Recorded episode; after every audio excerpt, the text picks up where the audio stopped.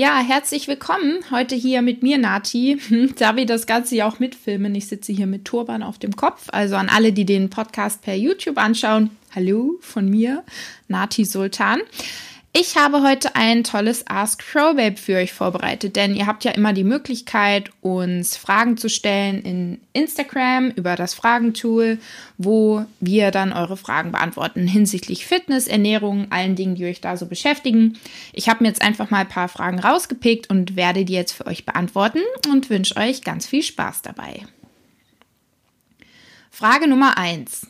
Was sind gute Proteinquellen für Vegetarier? Die musste ich mir einfach rauspicken, da ich ja selber auch kein Fleisch esse und es da eben mehr Möglichkeiten gibt als nur Hülsenfrüchte, weil viele haben dann so auf dem Schirm, okay, ich muss dann den ganzen Tag irgendwie Hülsenfrüchte und Quark essen. Also zum einen sind Hülsenfrüchte natürlich super.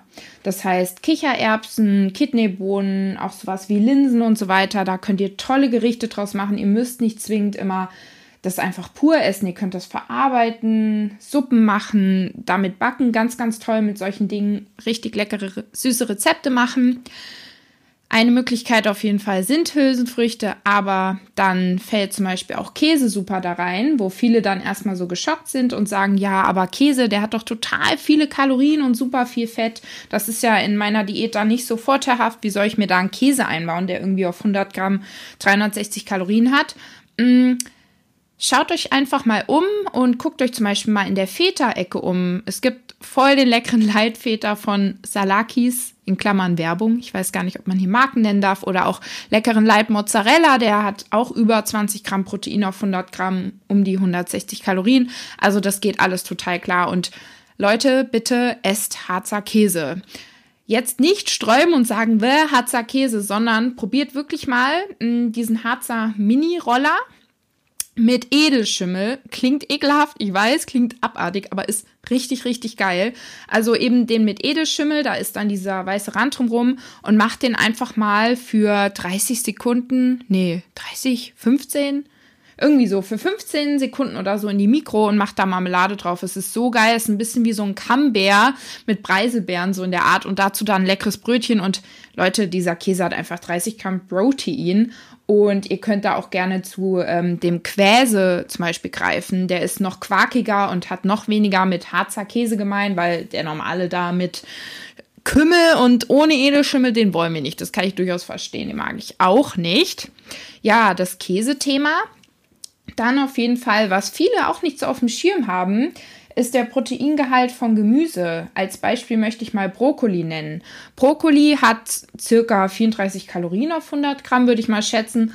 Und dabei aber fast 4 Gramm Protein. Und das klingt ja jetzt nicht viel, wenn man irgendwie weiß, man muss 120 Gramm Protein pro Tag essen.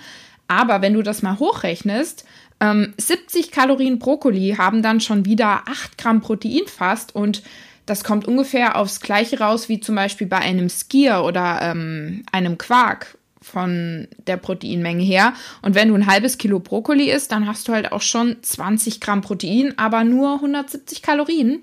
Deswegen schau da einfach mal ein bisschen, auch Spinat und so weiter, was du da irgendwie machen kannst. Spinat zum Beispiel kannst du dir richtig toll auch mit mh, mm, Frischkäse aufpeppen irgendwie so, sei da ein bisschen kreativ, dann findest du schon Sachen. Auf jeden Fall dann auch klassisch Skier und Quark, auch Kräuterquark, zum Beispiel mit Kartoffeln.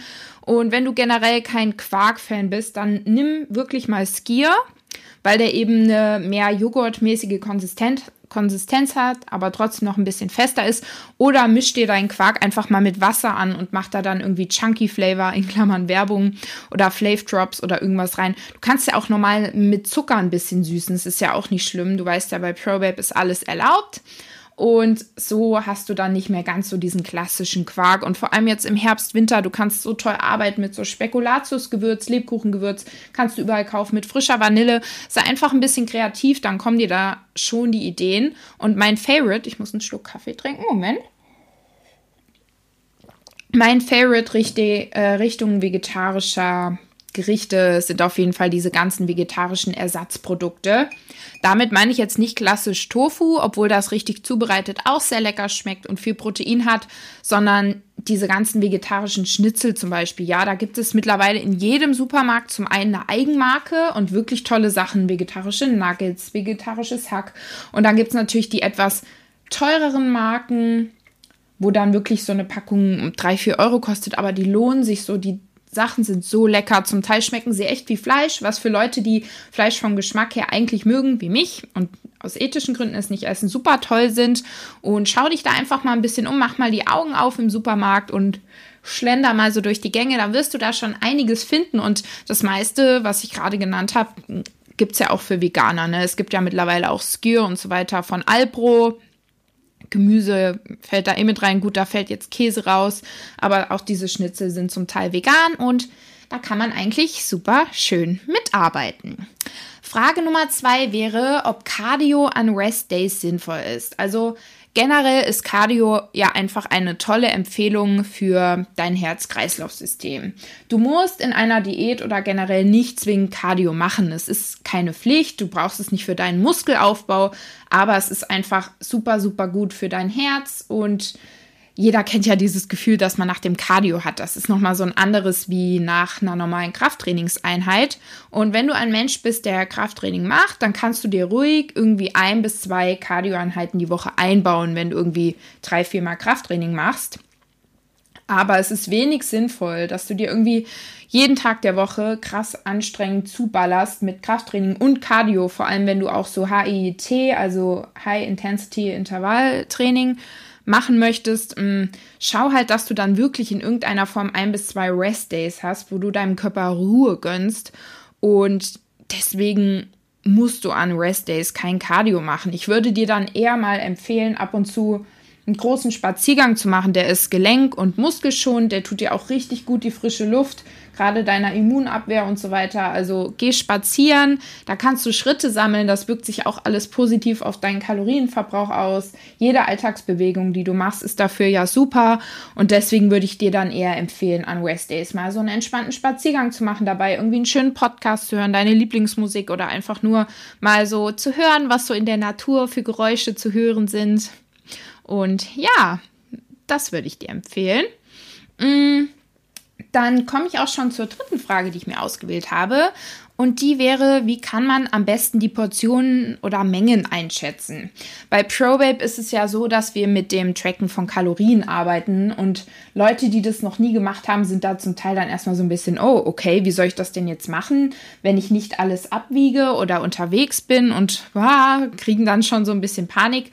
Und da kann ich euch erstmal beruhigen. Also, auch wenn man am Anfang gleich ein bisschen dasteht wie so ein Ochs vom Berg, mit ein bisschen Übung, ihr wisst, Übung macht den Meister, hat man das eigentlich relativ schnell drauf. Und meine Empfehlung ist da ähm, erstmal generell so Sachen wie Nudeln, Haferflocken und so weiter einfach abzuwiegen, weil die sind nicht so leicht zu schätzen. Aber gerade so Dinge wie Äpfel oder auch Kartoffeln, also so Sachen, die so in einer Stückzahl sind, die lernt man relativ schnell zu schätzen. Also, dass ein Apfel meistens zwischen 150 und 200 Gramm hat eine Banane zwischen 90, 150 je nach Größe. Also man hat das mit der Zeit einfach so drauf. Und meine Empfehlung ist es dann einfach, gerade bei so Nudeln und Haferflocken und Reis, wo ich aber ganz ehrlich ähm, sagen muss, das könnte ich heute noch nicht genau abschätzen. Finde ich einfach mega schwer in dem Fall. Versuch doch mal die Waage abzudecken und leg dann etwas drauf. Also schätze es, leg's drauf und schau dann hinterher, was es wiegt und guck halt, wie gut du es eingeschätzt hast dann kriegst du da einfach so ein Gefühl für. Alle Sachen im Leben kann man lernen. Wir Menschen sind sehr lernfähige Gewohnheitstiere und mach das einfach mal. Und wenn alle Stricke reißen und du Mitglied bei uns bist, dann kannst du uns auch jederzeit einfach deine Gerichte in der Auswärts-Tracken-Funktion zusenden. Ja, das heißt, immer wenn du in einem Restaurant isst, wenn du bei anderen Leuten isst, mach einfach ganz schnell ein Foto und genieß dann erstmal schön dein Essen und schick uns dann später ein Bild ein. Dann berechnen wir dir die Makros dieses Gerichtes und äh, Gerichtes und schicken die dir zurück und dann kannst du es einfach ganz angenehm in dein Ernährungstagebuch eintragen. Lass dir dann in solchen Fällen einfach irgendwie einen Puffer, also genug Kalorien offen, lieber ein paar mehr als zu wenig. Dann kannst du dich hinterher freuen, wenn du dir noch irgendwie einen tollen Snack einbauen kannst. Und dann ist es auch in Ordnung. Und generell, bitte versteif dich nicht zu sehr auf jedes Gramm. Das heißt, ob du jetzt für eine Gurke 350 Gramm oder 400 Gramm trackst, das ist halt auch nicht so tragisch. Ne? Wir haben immer einen kleinen Puffer und deswegen kein Stress, dann klappt das auch. Mm. Dann Frage Nummer 4. Eine sehr, sehr tolle Frage, wie ich finde, nämlich High-Fat-Ernährung auch für ein Defizit nutzbar? Fragezeichen. Ja, High-Fat-Ernährung. Also generell bin ich der Meinung, dass High-Fat für einige Menschen vorteilhafter ist als High Carb, denn es gibt viele, viele Menschen, die mit viel Fett besser zurechtkommen als mit sehr vielen Kohlenhydraten. Also viele Menschen reagieren zum einen sensibel auf viele Kohlenhydrate. Ich zum Beispiel gehöre da auch dazu. Das heißt, wenn ich zu viele Carbs esse, werde ich sehr müde, ziehe viel Wasser und bin da einfach ein bisschen empfindlich und merke halt auch, dass mich zum Beispiel High Fat, High Protein satter macht als High Carb, High Protein. Das heißt, wenn ich irgendwie eine fettige Käsepizza esse, gesund sei jetzt mal dahingestellt, aber dann macht mich das satter, als wenn ich eine Riesenschüssel Nudeln esse. So. Also ich merke das ganz krass, weswegen ich auch immer öfter zum Beispiel zu ähm, hochprozentigem Quark greife. Muss nicht immer 40 Prozent sein, aber allein schon 20 Prozent.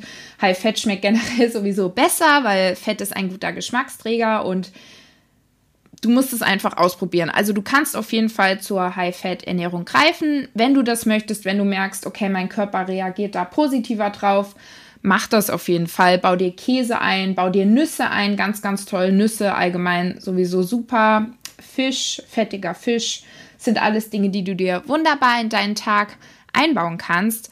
Und wenn du jemand bist, der generell sagt, okay, von Fett werde ich jetzt nicht so satt, das ist nicht so mein Ding, achte trotzdem drauf, genug Fett zu essen. Das heißt, halte das nicht zu niedrig, denn vor allem wir Frauen, wir brauchen einfach, Männer brauchen auch Fett, aber vor allem wir Frauen, wir brauchen das auch einfach. Wir haben ja nochmal einen ganz anderen Hormonhaushalt und so weiter und Fett ist da einfach ein sehr wichtiger Faktor. Und deswegen kommen wir jetzt, last but not least, deswegen, das deswegen gehörte da nicht hin, kommen wir jetzt am Ende zur letzten Frage. Und zwar unsere Tipps zum Zunehmen. Ich muss noch einen Schluck trinken. Ich quasse hier vor mich hin. Äh, meinem Spitznamen Schnatterli mache ich alle Ehre mit den vielen Podcasts hier aktuell. Moment. Mhm. Tipps zum Zunehmen. Ähm, eine Kundin, eine Kundin, ein Mädchen hat uns geschrieben, dass sie Kraftsport macht und nur noch abnimmt. So. Prinzipiell ist es so, dass es einfach neben den Menschen, die Probleme haben abzunehmen, auch die Menschen gibt, die Probleme haben zuzunehmen. Und beide Seiten sind halt nicht schön für die betreffenden Personen. Es ist halt ähm, eine Herausforderung. Auch wenn das die Leute, die eher Probleme haben abzunehmen, immer so nicht so sehen und dann sagen, oh, hast du es gut, du nimmst die zu. Aber für die Personen, die das gerne wollen, ist es halt auch nicht so cool. Mhm. Du kannst eben nur abnehmen in einem Defizit und zunehmen kannst du nur, wenn du in einem Kalorienüberschuss bist. Und wenn du allgemein nicht so ein guter Esser bist ähm, und jemand, der eher dazu tendiert, sein Gewicht zu halten oder eher zu verlieren, dann ähm, ja, kann es zu einem Problem werden, wenn du dann auch noch sehr sportlich aktiv bist und dein Kalorienverbrauch eben auch noch steigt. Da kann es eben sein, dass du dann wirklich noch mehr abnimmst. Und in dem Fall, wenn du es natural nicht schaffst, zuzunehmen und das dein vorrangiges Ziel ist, dann versuch es auf jeden Fall mit dem Tracken. Versuch es dann zum Beispiel mit ProBabe. Wir haben ja auch den Muskelaufbau neben der Diät, den du auswählen kannst. Ich muss kurz rülpsen. Eine Frau rülpst nicht in Podcasts.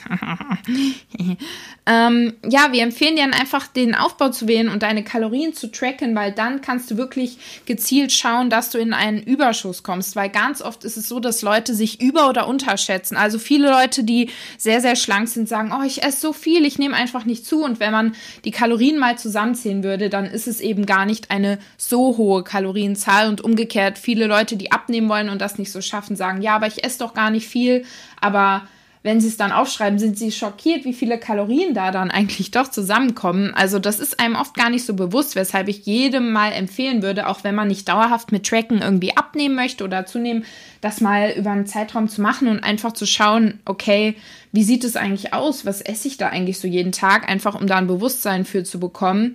Und wenn du dann in diesen Überschuss gehst und schön trainierst und so weiter, dann wirst du auch auf jeden Fall zunehmen. Dann wirst du nicht weiter abnehmen. Das ist ganz einfache Physik. Dein Körper ist wie jeder andere Körper, auch wenn da hormonell und so alles stimmt. Und dann wirst du auch zu da abnehmen können.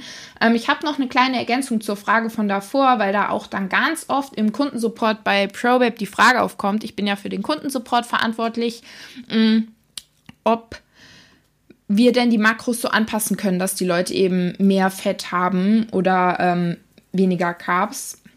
Und den Proteinlevel könnt ihr wählen. Das heißt, ihr könnt zwischen niedriger, moderater und hoher Proteinzufuhr wählen. Ähm, Fett und Carbs kann ich aber manuell nicht anpassen. Aber ihr habt immer die Möglichkeit, selbstständig zwischen Fett und Carbs ein bisschen rumzutauschen, solange die Kalorien stimmen. Das heißt, ihr könnt als Richtwert euch daran halten, dass 2 Gramm Kohlenhydrate ungefähr so viele Kalorien haben wie 1 Gramm Fett, also grob überschlagen. Man sagt 1 Gramm Fett 9 Kalorien beziehungsweise 9,3 und 1 Gramm Carbs 4,1 Kalorien. Und dann könnt ihr einfach ein bisschen rumrechnen. Das heißt, wenn ihr irgendwie 10 Gramm mehr Fett esst, dann spart einfach 20 Gramm Carbs ein. Wenn ihr 20 Gramm mehr Fett esst, spart einfach 40 Gramm Carbs ein und dann klappt das auch. Ja, und das war's doch schon von diesem wunderschönen Ask Pro Web mit mir.